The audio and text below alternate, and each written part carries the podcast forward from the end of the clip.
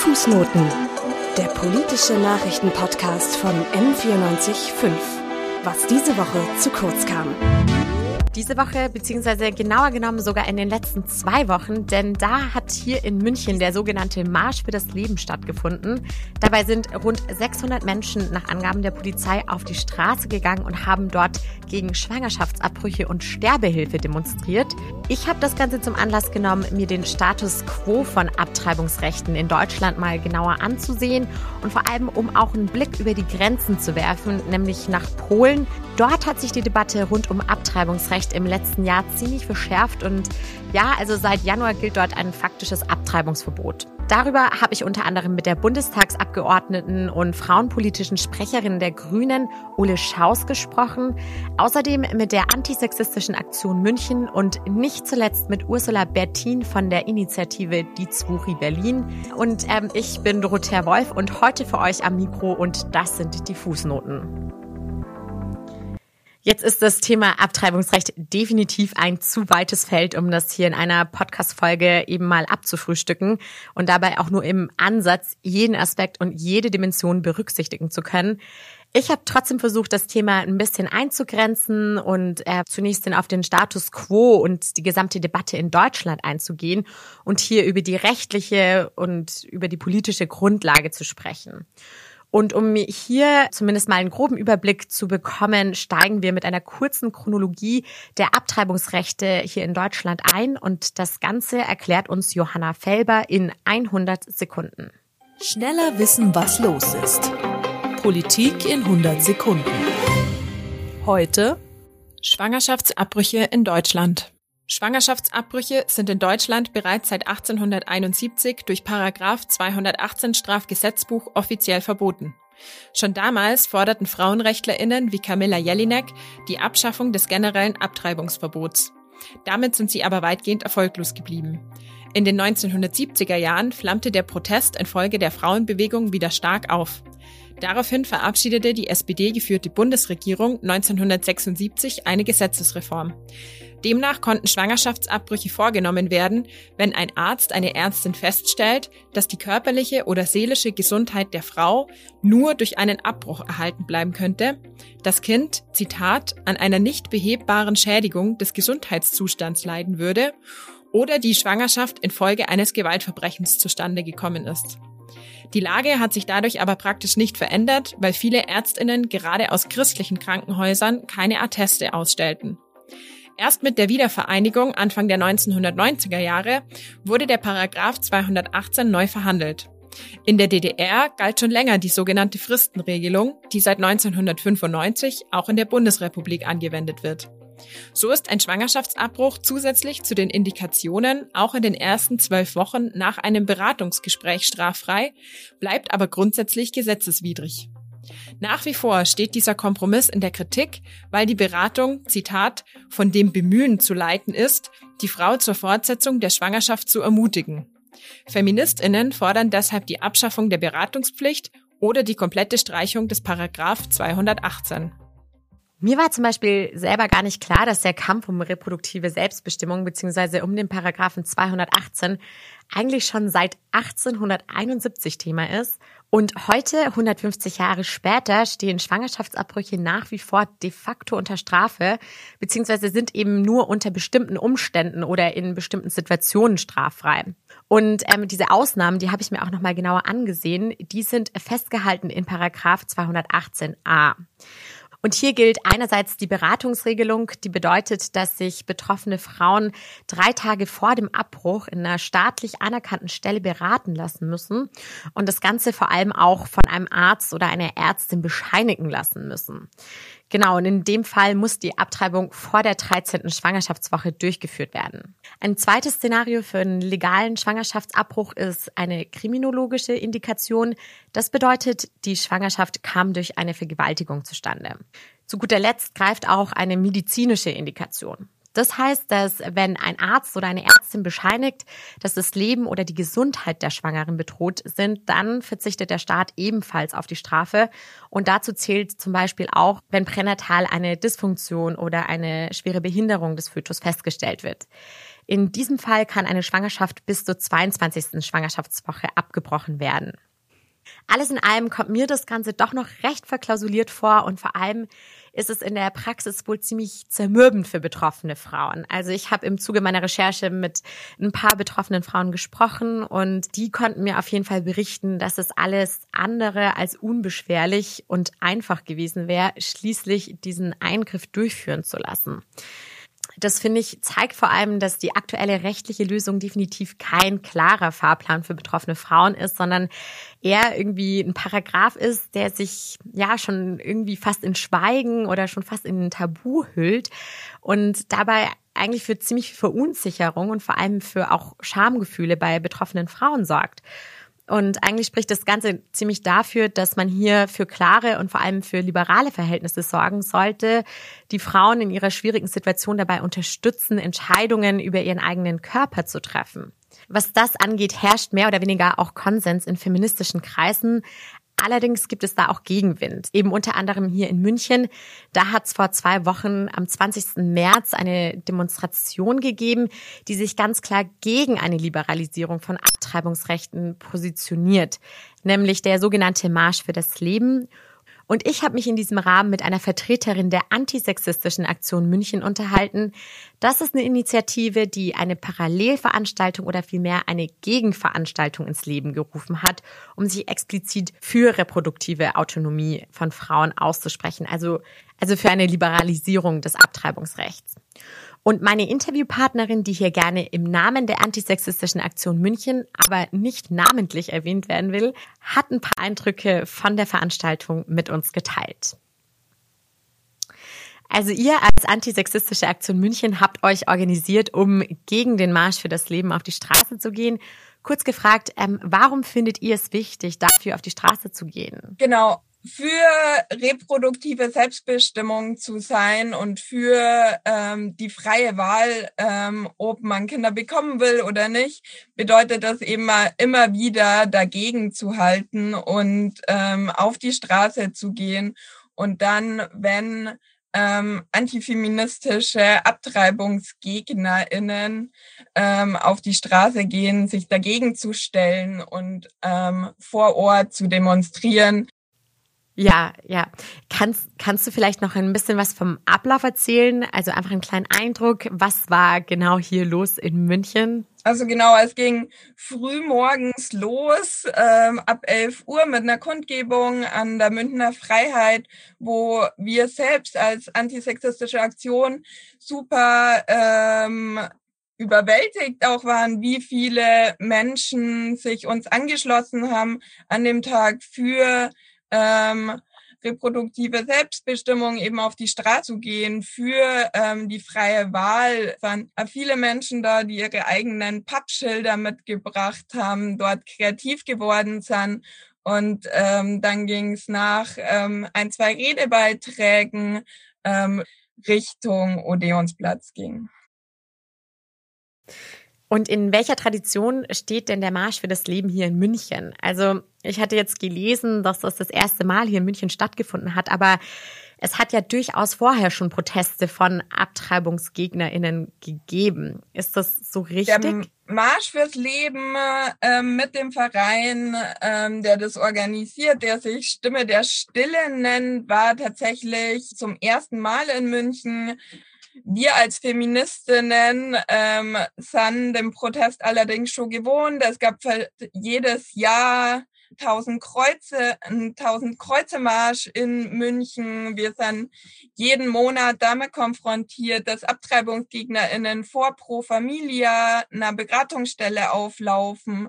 Sie laufen ähm, mittlerweile eine zweite Route vor verschiedenen ähm, Kliniken. Dort werden direkt Ärztinnen die Abtreibungen möglich machen für Menschen, die sich dafür entscheiden, aber äh, Personen, die dort eine Abtreibung wahrnehmen, aktiv belästigt. Gleichzeitig gibt's Pro Femina, das ist eine Beratungsstelle, die so tut, als wäre sie ähm, eine Beratungsstelle, die ergebnisoffen berät und ähm, Scheine ausstellen kann. Das ist ein Trugschluss. Die können weder Scheine ausstellen, noch gibt's dort eine unabhängige Beratung für Schwangere die ähm, sich entscheiden wollen, ob sie ähm, die Schwangerschaft behalten oder nicht. Des Weiteren sind wir konfrontiert mit ähm, den 40 Tagen für das Leben. Auch das findet direkt vor einer ähm, Klinik statt, in der Menschen die Möglichkeit haben, ähm, einen Schwangerschaftsabbruch vorzunehmen. Das bedeutet, wir als Feministinnen würden gern für unsere Themen streiten, aber in München gibt es aktuell tatsächlich noch viel, viel, viel zu viel zu tun, was ähm, uns von der Gegenseite entgegengesetzt wird. Und wir finden es eben wichtig, dass dort ähm, Widerspruch stattfindet, dass dort eben nicht ähm, unwidersprochen ähm, diese Verunmöglichung von Freiheiten von ähm, Menschen eben auf der Straße stattfindet. Genau, und ähm, kommt ihr dann eigentlich mit den entsprechenden AbtreibungsgegnerInnen in Gespräch? Also findet hier ein proaktiver Dialog statt? Also ich persönlich und äh, wir als Aktivistinnen wurden noch nicht eingeladen. Ähm, kenne Leute, die eingeladen wurden zu sowas. Nichtsdestotrotz, ich glaube, wichtig ist da einfach dazu zu sagen, gerade wenn so gefestigte Weltbilder existieren, und das kann man sagen bei christlich-fundamentalistischen ähm, Gruppierungen, aber auch bei anderen antifeministischen Gruppierungen, die ganz klar ähm, von heteronormativen Zweigeschlechtlichkeit ausgehen ähm, und davon auch nicht abweichen, wozu gehört, dass ähm, Schwangerschaften durchgeführt werden müssen. Dort gibt's keine Ansatzpunkte, mit Leuten zu reden. Da gilt nicht mehr das zwanglosere Argument. Das sind ähm, populistische Argumente, die dort vorgebracht werden, von denen man Menschen auch nicht überzeugen wird, was es bedeutet, ähm, in schwanger zu sein und dort über seinen eigenen Körper entscheiden zu wollen. Das sind Menschen, die ganz klar in am antifeministischen Weltbild feststecken und ähm, Argumenten auch gar nicht mal zuhören würden. Ähm, vielleicht ist nur ein wichtiger Punkt. Wir ähm, stehen nicht auf der Straße, weil wir denken, das ist kein Problem, sollen sie doch marschieren und wir ignorieren das einfach. Ich glaube, aussetzen ist gerade im Kontext von ähm, dieser Bewegung, die sich konkret eingeschossen hat auf ähm, das Verhindern von Möglichkeiten zum Schwangerschaftsabbruch, ähm, aber wenn man ähm, Beratungsstellen wie Pro Familia zuhört, dort ähm, oder Ärztinnen ähm, und Ärzte oder MedizinerInnen, die gerade in der Ausbildung sind, sieht man immer wieder, wie ähm, AbtreibungsgegnerInnen dort Politik äh, funktioniert, wie zum einen Ärztinnen und Beratungsstellen unter Druck geraten, aber einfach ähm, die medizinische Ausbildung bis heute ähm, nicht vorhanden ist.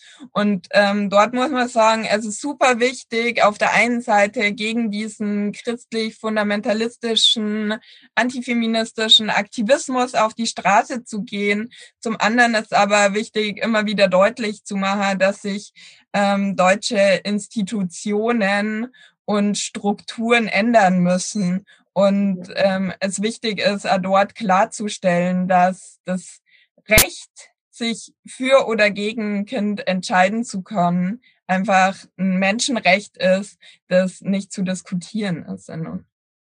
Ja, ein Menschenrecht, das nicht zu diskutieren ist. Das ist tatsächlich auch die Meinung der Ärztin Christina Hernel gewesen, die mittlerweile seit über drei Jahren einen Rechtsstreit führt. Verklagt wurde sie damals, weil sie Informationen über Abtreibungen auf ihrer Website veröffentlicht hatte. Das wiederum ist in Deutschland strafbar und fällt unter den Paragraphen 219a. Das ist ein weiterer Paragraph, der dem der ein oder anderen ein Begriff sein dürfte und der in den letzten Jahren auf jeden Fall immer wieder für Schlagzeilen gesorgt hat. Was Christina Händel heute im Grunde fordert, ist ein sicherer und informierter Zugang von Frauen zu sicheren Schwangerschaftsabbrüchen. Und dazu gehört ihrer Meinung nach auch das Recht von Ärzten und Ärztinnen, diese Information öffentlich zur Verfügung zu stellen. Wie genau die Umsetzung davon aussehen könnte, beziehungsweise in der politischen Praxis aussieht und was im Bundestag los ist im Kampf um reproduktive Selbstbestimmung, Darüber habe ich mit Ulle Schaus gesprochen. Sie ist Bundestagsabgeordnete und frauenpolitische Sprecherin der Grünen. Also mich würde ganz besonders interessieren, was eigentlich die ursprüngliche Forderung von den Grünen im Kampf um reproduktive Rechte von Frauen ist. Ähm, zusammengefasst, wo stehen die Grünen eigentlich in dieser Debatte heute? Ja, total gut, dass wir darüber sprechen können, weil es ist wirklich auch wichtig, ähm, ähm, in die Breite nochmal deutlich zu machen und vielen auch klar zu machen, was tatsächlich die Situation und die Rechtslage in Deutschland ist bei der Frage, wie selbstbestimmt ähm, können wir ähm, über uns bestimmen, insbesondere ungewollt Schwangere Frauen, aber auch alle, die gebärfähig sind, alle, die diese Entscheidung treffen, äh, was ist bei einer ungewollten Schwangerschaft. Das ist die Situation in Deutschland, dass wir das äh, im Strafgesetzbuch stehen haben. Das ist der Paragraph 218 von folgende. Ähm, das heißt, äh, ein Schwangerschaftsabbruch ist ähm, im Strafrecht, das darf man nicht. Es gibt Rahmenbedingungen, unter denen man das darf. Also er wird quasi straffrei gestellt, aber äh, er ist nicht legal. Und ähm, wir sind als Grüne, wir sind ja quasi als Partei aus den, aus den verschiedenen Bewegungen entstanden, unter anderem auch der Frauenbewegung. Die Position der Grünen ist immer gewesen, dass äh, die Selbstbestimmung ähm, von Frauen über reproduktive Gerechtigkeit und reproduktive Rechte äh, unangefochten sein muss. Und das ganze Thema 218 ist für uns auch eine klare Linie, ist, äh, eine Entkriminalisierung ähm, beim ungewollten Schwangerschaft oder beim, bei, beim Schwangerschaftsabbruch ist für uns ähm, ganz klar das Ziel. Und es gibt viele Rahmenbedingungen, die da drum herum sich stricken. Da werden wir jetzt mit, mit Sicherheit auch gleich drüber reden. Ich glaube, das Wichtigste ist, dass dieses Thema äh, auch das, durch die Debatte von 219a, ähm, das ist, glaube ich, ein Stichwort, womit viele was anfangen können, auch wieder deutlich geworden ist, ähm, wo sind wir da eigentlich? Wo stehen wir in Deutschland? Also was ist bei uns die Rechtslage? Und viele sind erschrocken darüber, dass der Schwangerschaftsabbruch tatsächlich im Strafgesetzbuch steht. Wir wollen ihn dann nicht mehr haben. Ja, ich muss sagen, äh, ich hatte das auch nicht ganz so auf dem Schirm und ja, ähm, wer kann ich mir hier vorstellen? Wer sind hier eure Verbündeten? Also mit wem arbeitet ihr als die Grünen ähm, sozusagen zusammen? Also mh, mm, es gibt auf der einen Seite natürlich den, den Blick darauf, was ist im Bundestag mit dem Thema. Ähm, wir sind, ähm, da kann ich kurz was zu sagen, aber ansonsten würde ich auch gerne außerhalb des Parlaments sagen, wer sind die Verbündeten, weil ich glaube, das ist ganz, ganz wichtig. Ähm, Im Parlament äh, sind bei den politischen Parteien oder Fraktionen, wir Grüne, sehr klar für eine Entkriminalisierung und Selbstbestimmung ähm, beim Schwangerschaftsabbruch. Ähm, mit den Linken sind wir da sehr auf einer Linie. Auch mit der Kollegin äh, von den Linken bin ich äh, in einer sehr engen Zusammenarbeit dabei. Und die SPD hat sich jetzt erstaunlicherweise auch ähm, dazu ausgesprochen in der Debatte. Vor zwei Wochen gab es eine Debatte dazu, habe ich auch geredet. Und äh, wenn man sich die nochmal anschaut, dann kann man, glaube ich, sehr genau gucken. Übrigens in der Mediathek des Deutschen Bundestages, www.bundestag.de, Mediathek. Und dann kann man, das will ich nur mal sagen, weil das wissen ganz wenige, man kann da alles, alles nochmal nachgucken. Es ist übrigens sehr spannend. Und man kann sich auch angucken, wie sich die Rechten und die Rechtsradikalen dort verhalten. Das ist so absurd. Die stehen auf der ganz anderen Seite Seite. Die Union ist aber bei dem Thema äh, auch extrem nach, ähm, nach, wie sag mal so, ähm, fundamentalistisch gerückt. Und ähm, bei der FDP gibt es einen komischen Zwischenstand. Außerhalb des Parlaments ähm, sind die Verbündeten ganz wichtig äh, das Bündnis für sexuelle Selbstbestimmung. Das ist ein über alle Bundes- äh, oder Landesgrenzen hinweg bestehendes Bündnis, es sind aber auch die Beratungsstellen, also insbesondere Pro Familia, äh, die Beratungsstellen, die eben auch bei Schwangerschaftskonfliktberatung beraten, die sind ganz wichtig. Und viele Ärztinnen äh, und Ärzte, auch die Ärztinnenverbände, unter anderem Christina Händel, die auch bei 219a jetzt vom Bundesverfassungsgericht klagt. Das sind mal so einige Stichworte. Es gibt noch viel mehr mit denen wir im engen Bündnis sind. Jetzt, jetzt hast du gerade den Fall Christina Händel angesprochen. Was hat Ihre Klage und eigentlich ja Ihr, Ihr ganzer Weg bis vor das Bundesverfassungsgericht in der Debatte eigentlich geändert bzw. bewegt? Also ähm, die Klage von Christina Händel zu sagen, ich kann nicht akzeptieren als Ärztin, dass ich, dass ich als Ärztin in meiner in meiner Verantwortung für meine Patientinnen nicht darüber informieren darf, was ich hier mache in meiner Praxis, nämlich äh, bei ungewollter Schwangerschaft zu helfen und äh, Abbrüche zu machen. Und das hat sie nicht akzeptiert und hat damit, glaube ich, zum ersten Mal auch so, eine, so einen Schnitt gemacht und gesagt, jetzt gehe ich damit an die Öffentlichkeit, weil es ja nicht nur so ist, dass sie nicht informieren darf, sondern sie hat ja permanent ähm, immer und immer wieder ähm, Klagen bekommen. Und ähm, der Punkt ist, dass äh, nicht nur Christina Händel, sondern viele andere Ärztinnen, von denen man das ja gar nicht so mitbekommen hat vorher, verklagt worden sind wegen ähm, 219a. Also weil sie mehr als als sie durften oder grundsätzlich auf ihren Internetseiten über Schwangerschaftsabbruch und Methoden auf, auf ihren Internetseiten der, der Praxis was geschrieben haben. Und das widerspricht oder das verstößt gegen 219a, was ähm, wir komplett absurd finden aber ähm, es, ist, es schränkt die Informationsfreiheit der Ärztinnen ein. Und die Christina Händel, mit der ich im engen Austausch auch bin, wir sind mittlerweile, wir sind auch wirklich ähm, ja bisschen bisschen befreundet. Ähm, dadurch, äh, dass sie auch so eine unglaubliche Kämpferin ist, mit übrigens vielen anderen Ärztinnen, die auch Klageverfahren haben äh, und vor das Verfassungsgericht zieht, glaube ich, ist das in der Öffentlichkeit bewusst geworden, was für eine Regelung ähm, wir in Deutschland haben, dass eine Ärztin nicht sagen darf, was sie tut. Und das empört schon sehr viele Leute. Und ich glaube, darüber ist aber auch noch mal der nächste Schritt passiert, was ich eben sagte, nämlich wo ist eigentlich grundsätzlich ähm, geregelt, was mit dem Schwangerschaftsabbruch ist. Und ähm, ich glaube, deswegen ist es toll, dass wir heute miteinander reden können, weil ich glaube, wir wissen nur, dass es ähm, noch viel breiter bewusst werden muss, was Frauen für eine Entscheidungsfreiheit haben in Deutschland. Sie haben nämlich eine sehr eingeschränkte. Ja, ich habe tatsächlich auch immer mal wieder den Eindruck, dass das ein Diskurs ist, in dem sich manche Frauen auch ihre Rechte beziehungsweise der Konsequenzen in Bezug auf ihre Rechte gar nicht so wirklich bewusst sind.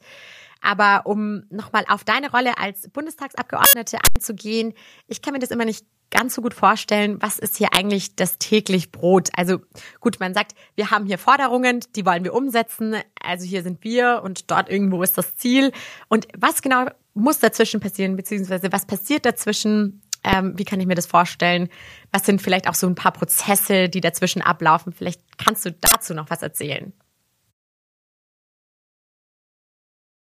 Ich mache das mal vielleicht an dem Beispiel bei Paragraph 219a ähm, fest, weil da kann man es besser erklären. Ähm, ähm, bei 219a ähm, ist Christina Henel mit einer Petition an uns herangetreten, ähm, an alle Fraktionen des Deutschen Bundestags, bis auf die AfD, glaube ich, ähm, genau, und hat uns eine Petition überreicht, äh, wo viele unterschrieben haben, die gesagt haben, wir wollen, dass äh, die Ärztinnen informieren dürfen, also dass 219a gestrichen wird. Und ähm, daraus ist dann auch in den jeweiligen Fraktionen, aber auch zwischen den Fraktionen, unter anderem zum Beispiel den Linken und uns, Grünen und auch der FDP, äh, auch eine sehr klare Oppositionsverbindung ähm, entstanden, wo wir uns auch sehr einig waren. Und alle haben wir was sehr Vergleichbares gemacht. Wir haben alle einen Antrag, beziehungsweise, ja, wir haben alle einen Antrag äh, in jeder Fraktion quasi formuliert, 219a zu streichen. So, und das ist aber der Alltag im Parlament. Ich komme jetzt auch gerade eben ähm, aus einer Debatte und habe reden müssen. Alles das, was wir als Opposition vorschlagen, wird in der Regel abgelehnt. Das heißt, die Mehrheiten entscheiden. Und deswegen ist es halt so relevant, ähm, was äh, insbesondere bei der Koalition zwischen Union und SPD zum Beispiel über 219a verhandelt wurde, dass da ein komischer Kompromiss verhandelt wurde und dieser Paragraph halt immer noch existiert. Das ähm, hätte zum Beispiel anders kommen können. Da, ähm, da greifen im Parlament so komische Regeln, die man von außen immer schwer erkennen kann. Aber wir haben sehr viele Brücken versucht zu bauen, damit quasi zum Beispiel die Abstimmung freigegeben wird. Ähm, solche Sachen sind gerade auch bei in Anführungsstrichen Gewissensentscheidungen ja möglich und äh, dass die SPD in dieser Stelle eben aus diesem Koalitionszwang hätte rauskommen können. Da haben wir uns sehr, sehr viel mehr gehofft und gewünscht, dass die SPD da klarer Stellung bezieht. Das ist mal also ein Beispiel. Und bei 218 will ich mal sagen, ähm, das ist ja ein, also das ist schon sehr lange her, es ist irgendwie über 20 Jahre her, Mitte der 90er Jahre, nachdem auch in der DDR, also die DDR nicht mehr existierte, wo eine sehr liberale, eine Fristenregelung ähm, existiert hat, musste danach ein, ein sogenannter, also eine, eine Regelung gefunden werden, wo die alte DDR-Regelung und die restriktive Regelung aus Westdeutschland zusammengehen. Und da ist das heutige, die heutige Regelung ähm, verabschiedet worden, die wir heute haben, dass du einen Schwangerschaftsabbruch äh, nur machen kannst, wenn du halt zu einer Schwangerschaftskonfliktberatungsstelle gehst, eine Beratung, eine Pflichtberatung wahrnimmst, dann einen Beratungsschein darüber bekommst. Es gibt übrigens viele Beratungsstellen, die keinen Schein ausgeben. Das muss man vorher einmal fragen. Kriege ich bei euch eigentlich einen Schein dafür? Und dann halt zu einer Ärztin gehen kann und sagen, ich möchte einen Schwangerschaftsabbruch machen. Das musst du alles innerhalb der ersten zwölf Wochen machen. Und ähm, solche Sachen äh, sind natürlich eine große emotionale Auseinandersetzung in Deutschland. Will man sowas verändern? Deswegen sage ich mal, parlamentarisch ähm, wird, werden wir Grüne äh, oder haben wir Grüne ja zu 219a sehr klar gefordert, der muss einfach gestrichen werden, ohne Ersatz, weil der kann wirklich weg. Bei 218 brauchen wir aber eine Regelung, wenn der gestrichen würde, wie man den Schwangerschaftsabbruch regelt und wo man ihn regelt. Wenn man nicht im Strafgesetzbuch regelt, wie aber dann trotzdem ähm, ein Schwangerschaftsabbruch geht ohne dass jemand kriminalisiert wird, dass Frauen nicht kriminalisiert werden. Aber wir brauchen eine Regelung. Und darüber, glaube ich, brauchen wir in den nächsten, ich hoffe sehr bald, äh, in den nächsten Monaten und Jahren intensive Debatten. Und ich glaube, die müssen wir nicht nur im Parlament führen, sondern eben auch viel mit mit Zivilgesellschaft, mit vielen Verbänden, mit vielen Frauen, die auch sagen, wir möchten, dass dieses Thema jetzt geregelt wird und zwar anders geregelt wird. Wir möchten nicht, dass dieses Land wirklich ganz hinten ansteht ähm, bei der Frage, was für, wie leben Frauen eigentlich selbstbestimmt. Und Beispiele wie in Kanada oder Neuseeland zeigen, die Schwangerschaftsabbrüche da, wo es ganz liberale und gute Regelungen gibt, äh, nehmen die Schwangerschaftsabbrüche nicht zu, im Gegenteil. Ja, es wird im öffentlichen Diskurs immer gern davon ausgegangen, dass in dem Moment, in dem Schwangerschaftsabbrüche entkriminalisiert und vor allem ja die Gesetzgebung dazu eben liberalisiert werden, dass dann Frauen scharenweise abtreiben würden. Ja, und jetzt speziell in Deutschland, glaube ich, wird das auch nochmal ziemlich spannend, was hier 2021 bei den Wahlen rauskommt. Vielleicht wird das ja auch in Bezug auf reproduktive Rechte ein ganz schöner ja, Gamechanger in der gesamten Debatte. Das hoffe ich. Also wenn wir linke Bündnisse zum Beispiel hinbekämen, also linke meine ich jetzt äh, Grüne, Linke und SPD, ähm, dann wäre mit Sicherheit beim Thema ähm, was zu erreichen. Ja, davon kann man auf jeden Fall ausgehen. Ne? Ja, jetzt vielleicht noch, ich habe bei dir im Hintergrund die Flagge mit dem roten Blitz gesehen. Tarakowiet. Kurz für alle, die ad hoc nichts damit anfangen können. Das Symbol steht für die polnische Frauenbewegung, die aktuell wirklich sehr schlagkräftig auf die Straße geht, um dort gegen das faktische Abtreibungsverbot zu demonstrieren, das mit Ende Januar eben in Kraft getreten ist. Und jetzt hat meine Recherche eben ergeben, dass du, Ole, ja auch letztes Jahr in Polen unterwegs warst und dich dort äh, solidarisiert hast. Ähm, also du warst quasi mittendrin und vielleicht kannst du uns ein bisschen was von den Eindrücken erzählen, die du dort gesammelt hast und was du generell dort erlebt hast. Ähm, ja, genau. Ich war letztes Jahr im September in Polen, äh, in Krakau. Ähm, auf der einen Seite mit meinem Kollegen Sven Lehmann aus, aus Köln auch, weil wir machen zusammen im Deutschen Bundestag ähm, für unsere Fraktion der Grünen die Queerpolitik. Wir machen quasi im Doppelpack äh, Queerpolitik.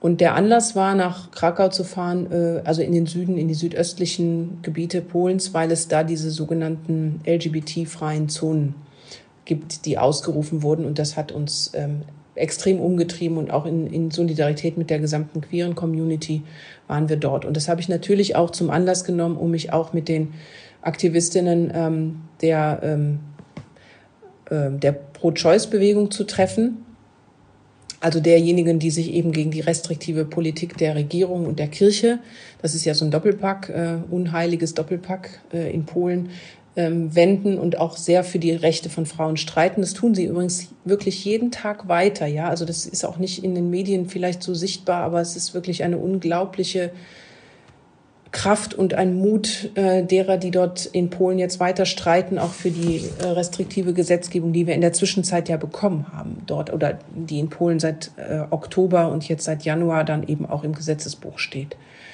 Und ähm, das ist so unfassbar, dass in, also dass Frauen, die ungewollt schwanger werden in Polen, nur nur noch in der Ausnahme bei Vergewaltigung ähm, einen Abbruch machen dürfen und das wird schon extrem, extrem erschwert, ja. Aber selbst bei einer schwersten Behinderung, selbst bei der, bei der Frage, kann ein Fötus nach der Entbindung überhaupt lebensfähig sein? Selbst bei dieser Frage ist das Gesetz so geregelt, dass ähm, Frauen die Berechtigung einer Abtreibung nicht bekommen. Und die Begründung der Kirche war, das muss ich jetzt hier mal sagen einmal, weil das so irre ist. Ähm, sie wollen, dass äh, ein Ungeborenes oder ein Ungeborenes eben, auch wenn es nicht lebensfähig ist, ausgetragen wird, damit man es danach taufen kann und beerdigen kann. Und schlicht und ergreifend ist das ja, glaube ich, sehr deutlich, dass der Körper und die Situation der Frau, die neun Monate lang oder vielleicht auch weniger äh, einen nicht lebensfähigen Fötus austragen muss, im Sinne der Kirche und der polnischen Regierung, der Peace-Regierung, einfach dafür herhalten soll, völlig unabhängig davon, wie es der Frau damit geht. Das ist so eine Missachtung, das ist so eine Menschenrechtsverletzung, das ist so eine unglaubliche patriarchale Sicht auf Frauen, dass ich äh, so empört darüber bin und mit den Aktivistinnen ähm, und auch hier in Deutschland für diese ganze Frage von Selbstbestimmung umso mehr streite. Und das mache ich auch, ähm, um deine Frage nochmal zu beantworten, auch mit den Kolleginnen äh, auf der europäischen Ebene, weil es natürlich wichtig ist, in nationales Recht in Polen von hier aus einzugreifen, ist uns nicht möglich. Aber was wir machen können, ist ähm, die größtmögliche, den größtmöglichen Schulterschluss und das Aufmerksammachen auf die Situation in Polen, was ich hier in Berlin bei jeder Gelegenheit versuche. Das machen meine Kolleginnen Ricarda Lang oder auch Jamila äh, Schäfer, die ja auch aus München kommt und auch in München für die Grünen kandidiert für den Bundestag. Ähm, das machen die, das machen wir alle gemeinsam. Und äh, Annalena Baerbock, kann ich nur noch mal sagen, ist da hoch solidarisch und feministisch und äh, steht äh, da eben auch für. Und ja, ich glaube, das Wichtigste ist zu wissen, es gibt auch Organisationen, ähm, die hier in Berlin zum Beispiel oder auch in Sachsen an der Grenze zu Polen ähm, sich wirklich organisieren und für Frauen, die aus Polen ähm, rüberkommen, äh, einen, einen Schwangerschaftsabbruch auch möglich zu machen. Und dafür gibt es Spendenmöglichkeiten. Ja, da sprechen wir in diesem Podcast tatsächlich auch nochmal mit einer Vertreterin von einer Organisation in Berlin, die sich genau mit betroffenen Frauen aus Polen solidarisiert und vor allem hier auch an entsprechender Stelle ihre Unterstützung anbietet. Ich finde es auch immer ziemlich interessant, dass die Lage in Polen manchmal ja in der öffentlichen Wahrnehmung ein bisschen zu sehr äh, vereinfacht wird, kommt mir vor.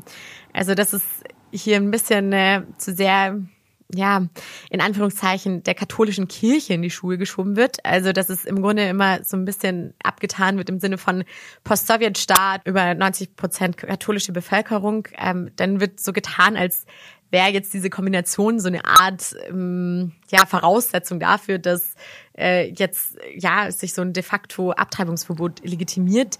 Und es wird immer so hingestellt, es wäre das tatsächlich auch im Sinne der Mehrheit. Aber dem widerspricht ja dann wiederum der große Protest, der auf den Straßen stattfindet. Ja, und ich glaube, dass das manchmal eine bisschen eindimensionale Perspektive auch ist.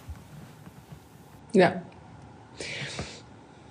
Aber da kann ich was zu sagen. Das ist, äh, das, das ist super, dass du es ansprichst, weil es ist mir ein Anliegen, nochmal deutlich zu machen. Erstens, also zwei Dinge. Polen ist, ähm, also Polen ist, ähm, die Bevölkerung ist quasi gespalten. Also man kann das auch, man konnte das auch an den Wahlergebnissen letztes Jahr sehen, ähm, beim Präsidentenwahlen. Das war, es erkennbar. Es gibt eine total liberale, junge, sehr, sehr weiß ich nicht, sehr offene Gesellschaft auf der einen Seite und auf der anderen Seite natürlich gibt es auch tatsächlich die Rolle der Kirche in Polen, die eine andere Rolle spielt als in, in Deutschland. Vielleicht auch in Bayern oder in, in ist es vielleicht auch noch mal ein bisschen mehr Einfluss, aber so es ist einfach, äh, es ist aber einfach nur ein Teil und es gibt wirklich auch eine ja eine sehr aufgeschlossene und eine sehr, also so wie du und ich, also im Prinzip wirklich so das Gefühl von, es ist jetzt nicht irgendwie ein äh, altes Ostblockland äh, und das ist lange, lange, lange vorbei. Und es gibt eine sehr, sehr progressive Bewegung, auch eine feministische Bewegung, die unglaublich stark ist und so entschlossen. Und es sind, äh, also die haben auch andere Kämpfe schon gekämpft und man merkt es einfach. Die sind auch, haben überhaupt nicht, sie haben vor nichts Angst, ja, würde ich mal so sagen, oder vor wenig. Und der andere Punkt, der tatsächlich ganz, ganz wichtig ist, das spielt eine große Rolle, diese Peace-Regierung, ja. Also kleiner Exkurs, diese Peace-Regierung hat deswegen so große Verdienste sich in Polen erworben, weil die eine ganz starke Sozialpolitik gemacht haben, ganz stark auf Familie und haben das, haben quasi, was die, was die liberalen Parteien ein bisschen versäumt haben, haben da die Lücke gefüllt und eine sehr starke Familienpolitik gemacht, aber auch in der Ideologie von Familie und die Familie halt als äh, also mit dieser Frage von Abtreibungsgegner, äh, äh, Gegner, Philosophie, also zu sagen, äh, Abtreibung geht gar nicht und in in diesem Zusammenhang ähm, dockt diese Regierung und auch die Kirche an eine evangelikale Bewegung, an die wir weltweit sehen können.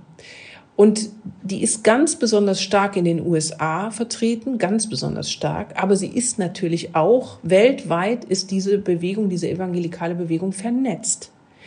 Mit dem Vatikan, mit ähm, Brasilien, mit äh, Russland, mit, äh, es gibt wirklich diese, diese Stränge von, von sehr radikalen evangelikalen, das heißt also wirklich auch ähm, antifeministischen Bewegungen, die also wirklich Frauen null ähm, Rechte zugestehen, also auch die Frage von, von Ab, äh, Schwangerschaftsabbruch spielt da eine ganz große Rolle, aber auch viele, viele andere Dinge. Also die ganze Queerpolitik wird komplett abgelehnt. Also die Frage von, ähm, es gibt mehr als nur ein Geschlecht oder so, es lehnen die komplett alles ab. Die AfD ist übrigens ein Ausläufer davon, in Deutschland auch im, im, Parlament. Also Frau von Storch ist eine Evangelikale und bei jeder Debatte über Schwangerschaftsabbruch muss man sich wirklich mal anhören, was die dann sagt. Ja, das glaube ich. Und ja, äh, das ist spannend, ähm, dass du diese Internationalität da auch angesprochen hast, weil ja, es handelt sich hier definitiv um ein weltweites Phänomen. Also dieser Schulterstoß von radikalem Fundamentalismus und rechtspopulistischer Politik. Genau. Ähm, hast du da den Eindruck, dass es hier ausreichend internationale Solidarität gibt? Also jetzt auch aus Deutschland zum Beispiel. Also ich hatte ich hatte nur manchmal das Gefühl, dass der Kampf, der da in Polen stattfindet, schon jetzt nicht mehr wirklich viel Aufmerksamkeit bekommt.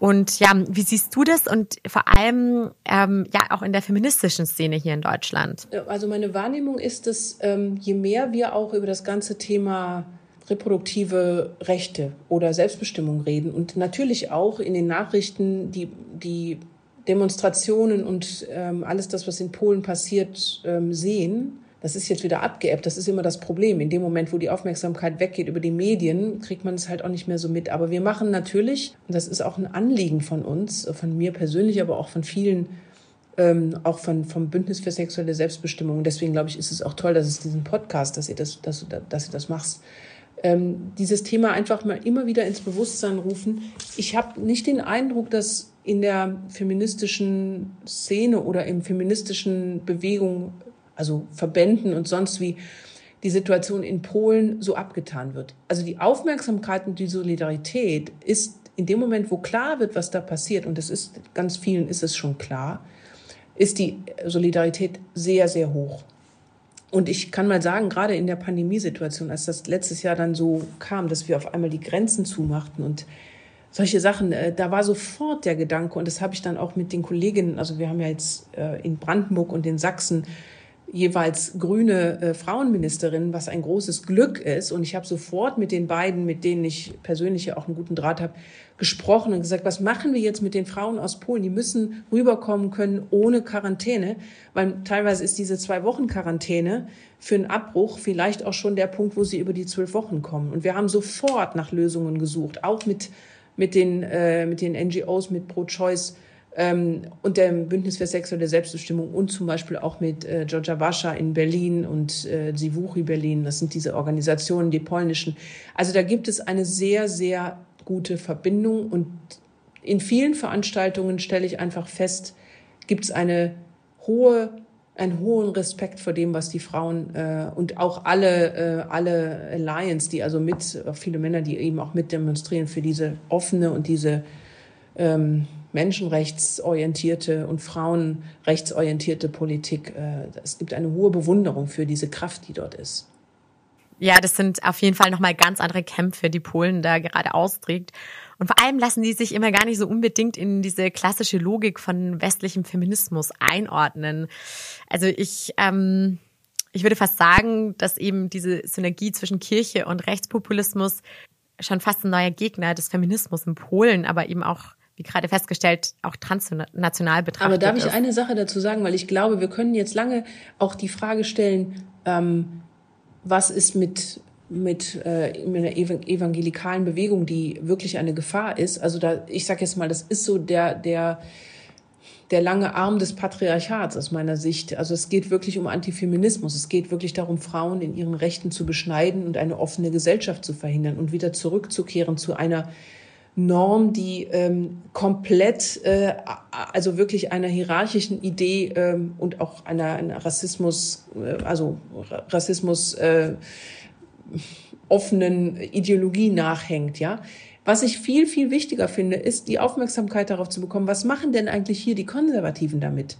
Und das muss ich ehrlicherweise sagen. Ich sitze in diesem Parlament und bin, was die CDU und die CSU angeht, maximal alarmiert nicht äh, zu sehen und zu mitzubekommen, dass die in irgendeiner Weise sich für die Selbstbestimmung von Frauen stark machen, dass die wirklich komplett ähm, bei der Frage des, äh, des Schwangerschaftsabbruchs mit dem Lebensschutz argumentieren und die Selbstbestimmungsrechte von Frauen aus meiner Sicht weitestgehend ähm, abhaken.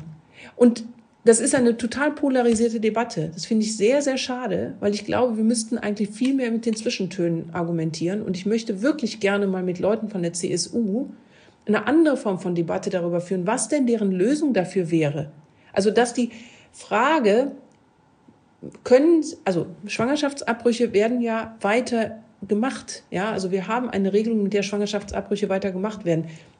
Wenn wir aber die nicht mehr im Strafbuch Strafgesetzbuch stehen hätten, dann wäre diese moralische und diese Stigmatisierungssituation für Frauen eine andere. Und die Schuldfrage, die steht immer im Raum. Es wird immer in gewisser Weise den Frauen eine Schuld zugeschrieben. Und das belastet die Frauen. Ja, belastet eigentlich diese Stigmatisierung.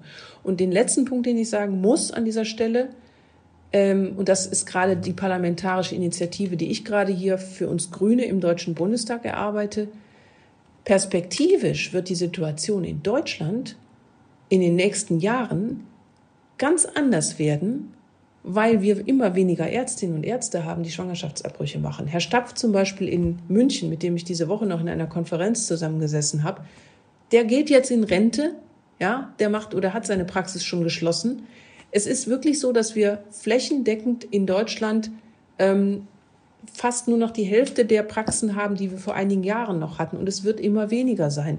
Und Ärztinnen und Ärzte lernen eben auch in der Ausbildung, also nach dem Studium, in Fachausbildungen und auch im Studium selber, die Methoden zum Schwangerschaftsabbruch nicht, weil das Thema ist nicht Thema dort, weil es im Strafgesetzbuch steht. Und das heißt, wir werden eine Versorgungslücke jetzt schon haben, aber eine größere bekommen und eine Versorgungs Situation von ungewollt Schwangeren in Deutschland, wo wir nicht mehr sagen können, das können wir garantieren, dass jede Frau auch einen Abbruch bekommt, das ist eine Katastrophe. Und deswegen müssen wir handeln. Ja, vielleicht noch eine letzte Frage dazu. Mich würde noch interessieren, ähm, wie das in Unikliniken ist. Ähm, sind Unikliniken gewissermaßen dazu verpflichtet, Schwangerschaftsabbrüche durchzuführen? Ja, das ist eine gute Frage. Das ist eine Diskussion, die wir ähm, ja auch führen. Ähm, grundsätzlich ist es so, dass an den Unikliniken oder an den Kliniken insgesamt ähm, die aller, allerwenigsten Schwangerschaftsabbrüche gemacht werden, außer die medizinische Indikation. Also denn, wenn es quasi, äh, also 97 Prozent der Schwangerschaftsabbrüche werden in Praxen gemacht, also viel weniger an den Kliniken. Aber die Unikliniken sind natürlich, weil sie vom Land äh, bezahlt werden, äh, gehören eigentlich äh, zu den Kliniken, die das, äh, die den Schwangerschaftsabbruch machen müssen. weil die Länder haben eine Versorgungsverpflichtung, einen Versorgungsauftrag, den müssen die erfüllen. Und in Baden-Württemberg äh, wird gerade die Diskussion geführt, ähm, dass die Unikliniken, weil sie auch Landesmittel bekommen, den Schwangerschaftsabbruch anbieten müssen. Und das ist eben ein Teil des Problems, äh, dass das Thema im Strafgesetzbuch steht, dass es eben auch die Möglichkeit gibt, für eine Ärztin oder einen Arzt oder eine, ein Krankenhaus, was katholisch zum Beispiel ist, zu sagen, wir bieten das nicht mehr an. Die Versorgungssituation muss gesichert werden und genau darüber werden wir den politischen Streit jetzt führen. Wir Grüne tun das. Ja, das war das Interview mit Ulle Schaus und ich fand das wirklich mega interessant, was sie als Bundestagsabgeordnete eigentlich im Kampf um reproduktive Selbstbestimmung auf politischer Ebene erlebt.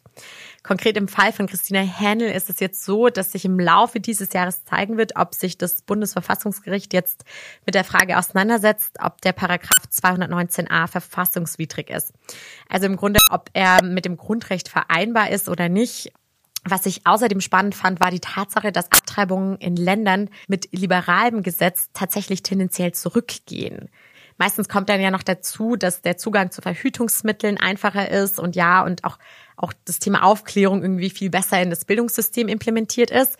Ja, aber im Umkehrschluss äh, ist es eben auch so, dass in Ländern, in denen Abtreibung de facto verboten ist, wie jetzt eben zum Beispiel in Polen oder auch Brasilien oder bis vor kurzem, bis 2019, ähm, auch Irland, dass da die Schwangerschaftsabbrüche nicht zurückgehen. Sie werden einfach nur illegalisiert beziehungsweise kriminalisiert. Und und das, äh, finde ich, zeigt sehr deutlich, dass man den Eingriff, also Abtreibung an sich, äh, nicht verbieten kann. Man kann nur über das Wie sprechen. Das ist auf jeden Fall mal ein ziemlich intensiver und vor allem ja politischer Einblick auf den Status quo von Abtreibungsrechten in Deutschland gewesen.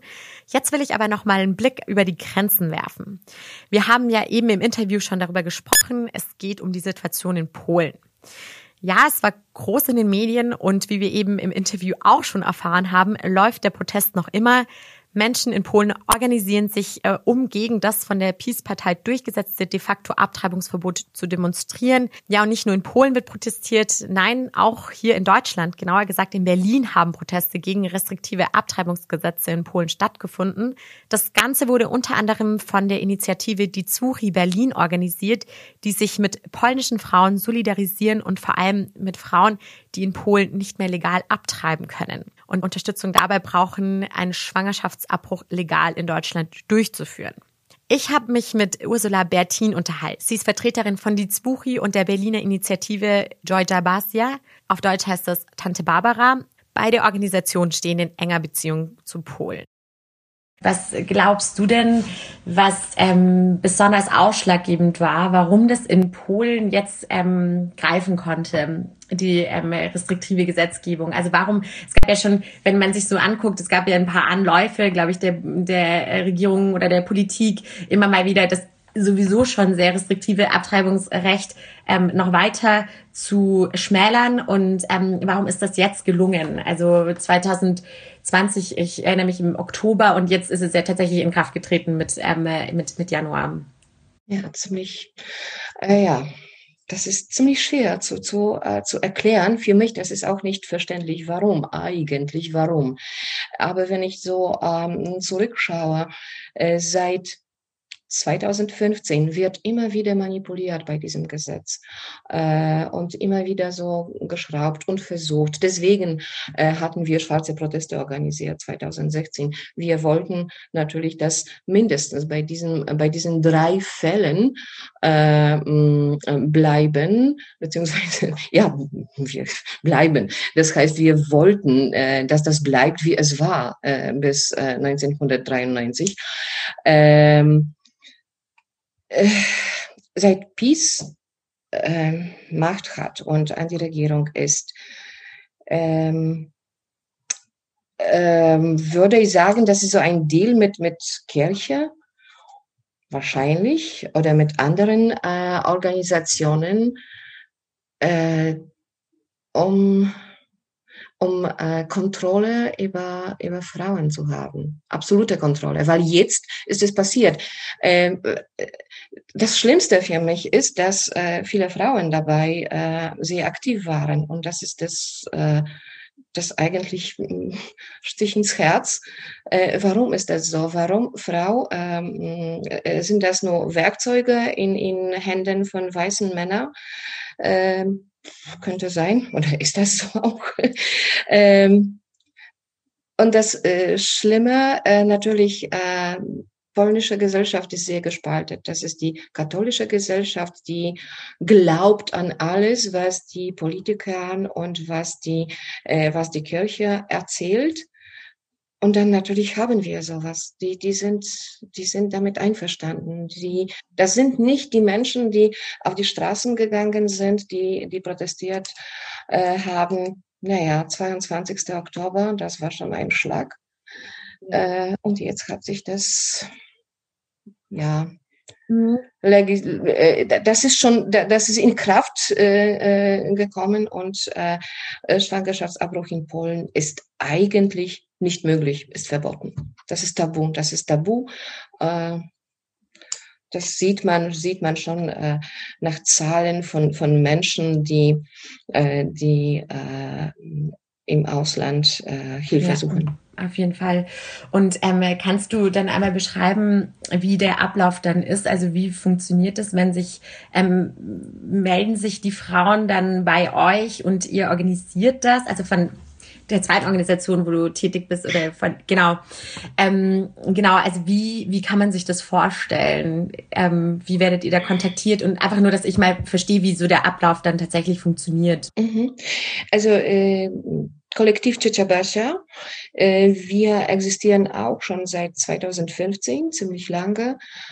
Ähm, Jetzt äh, sind wir komischerweise nach dem 22. Äh, Oktober, 22. Oktober noch bekannter geworden, weil natürlich die Menschen, die schon ähm, in Polen eine Diagnose hatten, die ähm, wo pränatale Diagnostik und, und, und alles zeigte, das Kind wird wahrscheinlich nicht überleben, beziehungsweise stirbt noch im Mutterleib oder, oder, oder.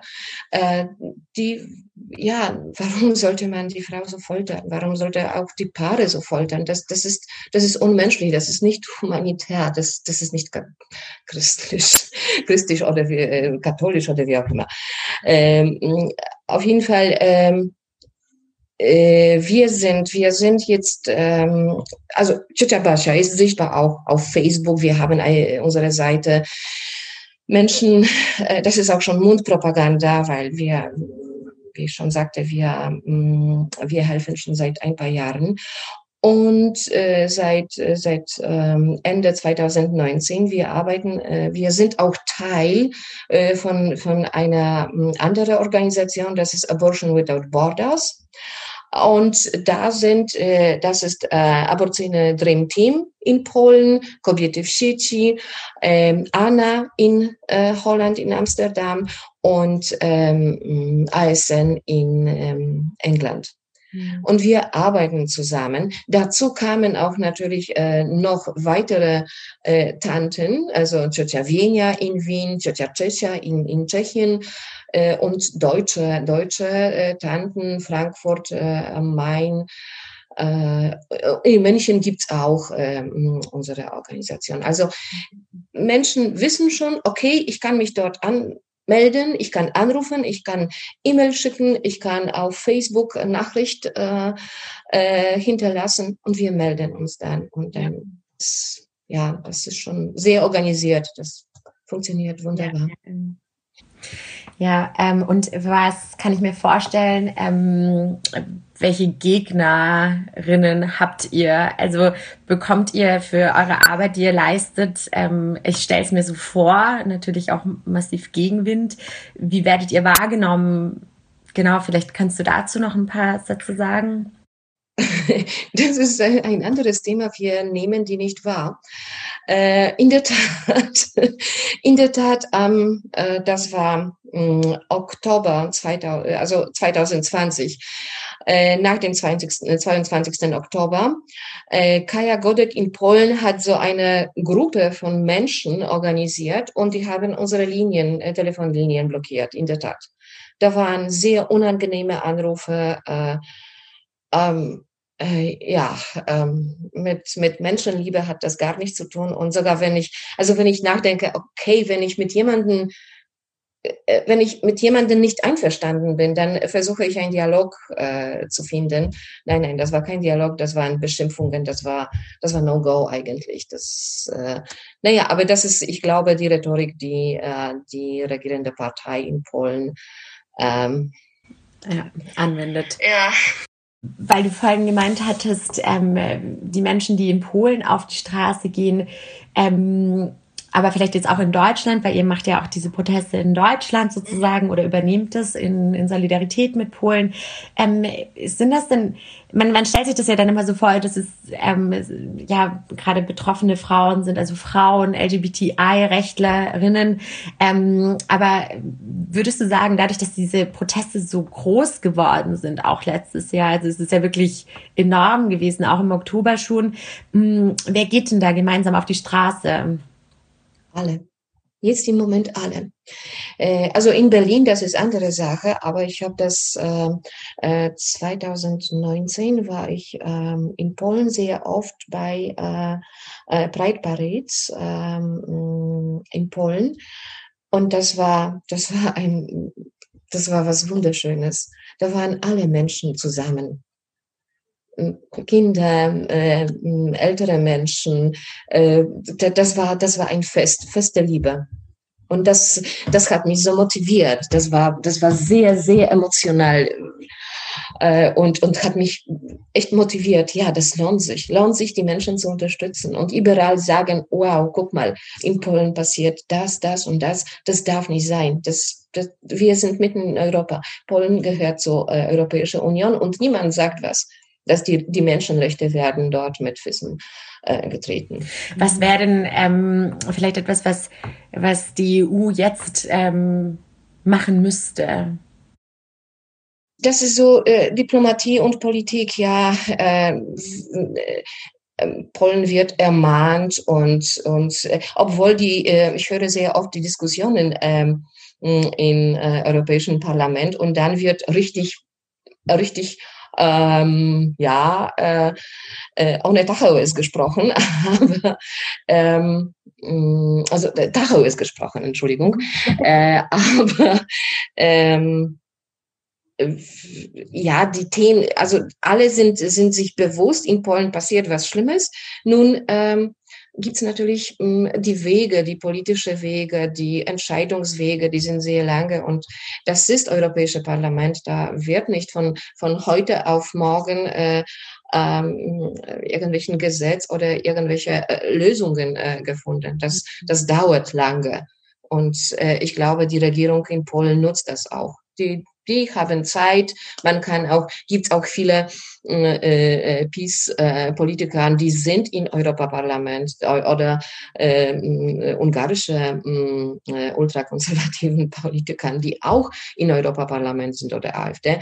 Und die, das ist, ja, das ist Politik, das ist, das ist Demokratie. Die haben auch Stimme. Aber daran sieht man dann ähm, eben auch, wie, wie langsam vielleicht auch Prozesse innerhalb von dem EU-Parlament einfach dauern. Und ja, ich meine, das ist ja eh eine, eine alteingesessene Diskussion darüber, ähm, ob äh, die EU nicht auch teilweise ein sehr zahnloser Tiger ist. Und möglicherweise könnte man in dem Beispiel ganz gut sehen, dass es da tatsächlich noch sehr viel Potenzial gibt, ähm, wie vielleicht das ganze Konstrukt und die ganze Regierungsorganisation EU viel besser und effizienter arbeiten könnte, ähm, weil, sagen wir mal, selbst die Hilfen, die angestoßen werden, nicht dann schnell genug ankommen. Und das finde ich, sieht man daran eigentlich auch nochmal ganz gut. Dann äh, Vielleicht, genau, du hattest vorhin kurz noch erzählt, dass ihr sozusagen ähm, in guter Verbindung nach Polen steht. Also ihr habt, ähm, du hast gemeint, einmal die Woche oder so habt ihr im Austausch ähm, mit, äh, mit Organisationen vor Ort oder wie sieht sozusagen eure Verbindung nach Polen aus? Äh, also wir sind hm, als die Woche, natürlich, wir sind ständig im Kontakt mit Organisationen in Polen, beziehungsweise ja, wir äh, betrachten äh, äh, Nachrichten und dann reagieren wir dementsprechend. Und unsere Freunde leben in Polen, also da tauschen wir uns immer. Und ja, was, was muss man da machen? Gibt es auch ähm, äh, seit kurzem europäische, das ist eigentlich äh, eine, eine äh, Migra ja, Organisation, das ist ähm, ein Rat, polnischen Rat, äh, feministischen Rat. Äh, die, äh, die beschäftigen sich auch mit Themen, was Polen angeht. Die treffen sich sehr, sehr oft via Zoom jetzt im Moment, aber da sind Menschen auch aus ganz Europa und wenn nicht ganze Welt.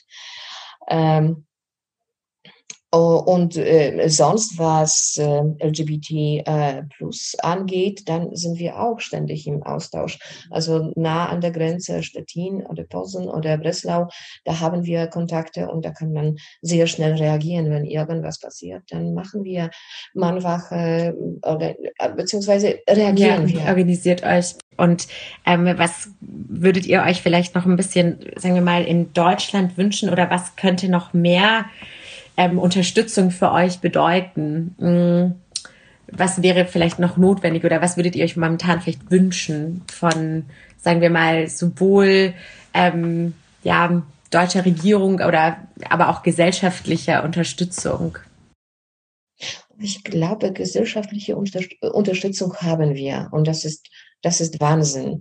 Äh, wenn ich wenn ich äh, zurückschaue, 2020, wir haben hier in Berlin, das war so Lockdown und, und, und. Wir haben so Techno-Prozessionen organisiert. Das war über 800 äh, Menschen dabei. Das war eine Herausforderung. war sehr viel Polizei. Also das war schon sehr, sehr, ähm, das war so ein, äh, äh, ja, für mich sehr was Besonderes wie die Menschen trotz, trotz Corona, trotz äh, vielen möglichen äh, Problemen, äh, die sind zusammengekommen und wir haben ganz einfach ähm, ja gefeiert. Und natürlich zuerst über äh, diesen ähm, Sachen, die uns, äh, die uns beschäftigen, gesprochen über Frauenrechte in Polen, über Abtreibungsrechte, nicht nur in Polen, weil wir haben unsere Paragraphe hier in Deutschland, also das ist auch nicht rosig. Und da, da, das war wunderbar zu hören, von, wie, wie viele Menschen aus ganzen, aus ganzen Welt, die hier in Deutschland leben, in Berlin leben, haben, hatten was zu sagen und haben auch gesagt, und das war so richtig so, ähm, hm, ja, fest, fest von, äh, ja, wir hatten eine Stimme, wir sind da und mhm. das, das, das motiviert. Solche, solche Sachen motivieren sehr.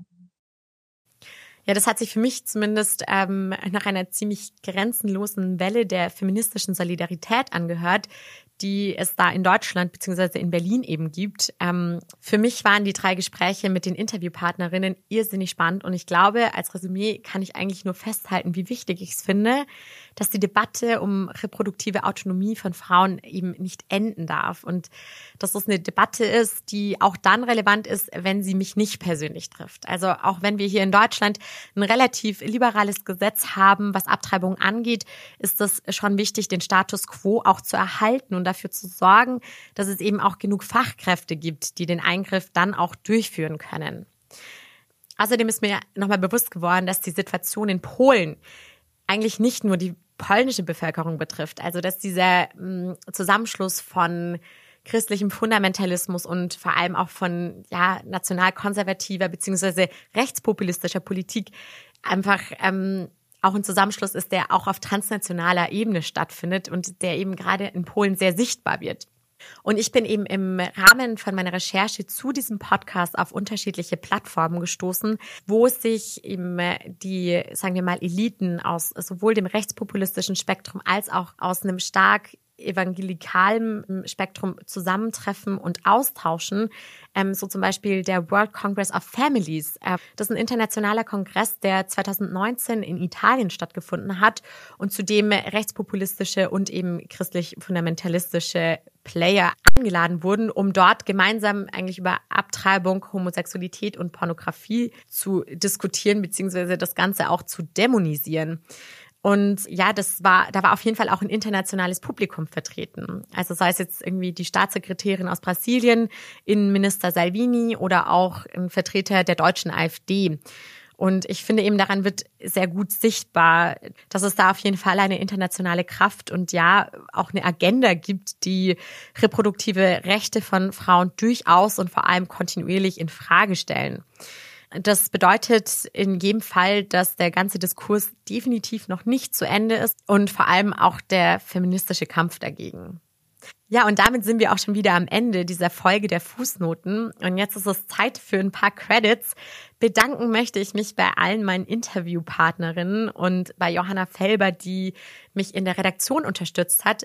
Außerdem bei Sophia Linnenbrink und Anki Stich für die Produktion. Mein Name ist Dorothea Wolf und ich sage bis zum nächsten Mal. Fußnoten. Der politische Nachrichtenpodcast von M945 was diese Woche zu kurz kam.